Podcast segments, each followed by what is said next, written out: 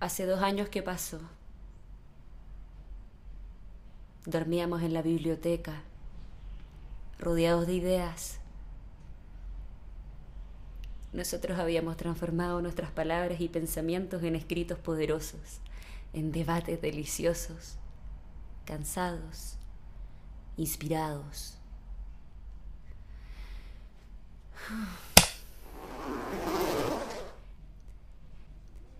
Se convocó a una toma en la Universidad de la capital. Mi hermano estaba a cargo. La semana anterior, para la asamblea, Rubén, que era el dueño de los poemas más... Más...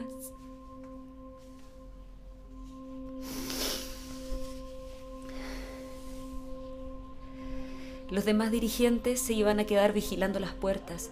Sabíamos que todo lo que estábamos haciendo era peligroso, pero estábamos hartos. Nuestras palabras nos dieron convicción. Éramos más que ellos. Nos amenazaron con soldados si no deponíamos las movilizaciones.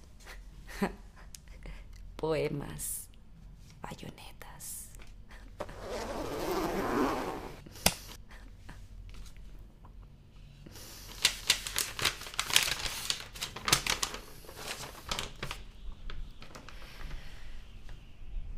Dolor, tú que engendras las grandes oraciones, serás el rojo origen de heroicas rebeliones. Dolor, hiere mi pecho, dame tu cruel calvario, pero haz que mis gemidos y dolorosos llantos sean la rebeldía y los líricos cantos que hagan de cada esclavo un revolucionario.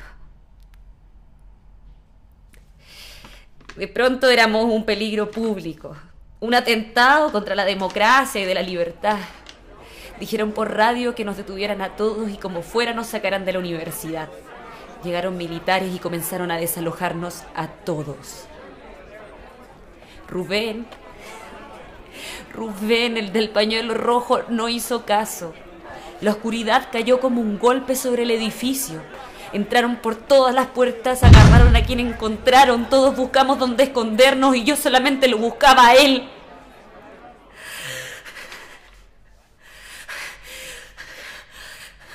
¡Hermano! ¡Rubén! ¡Rubén! ¡Hermano!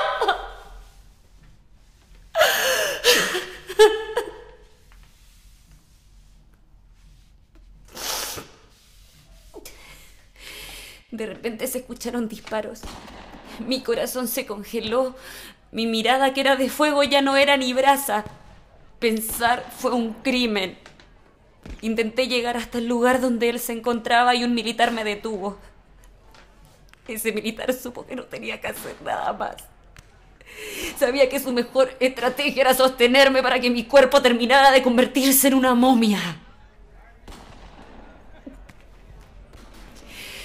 Me dijo que si no me iba me matarían a mí. Lo sabían todo. Así que huí. Nadie dijo dónde quedó su cuerpo. Solo lo tuve que dejar ir.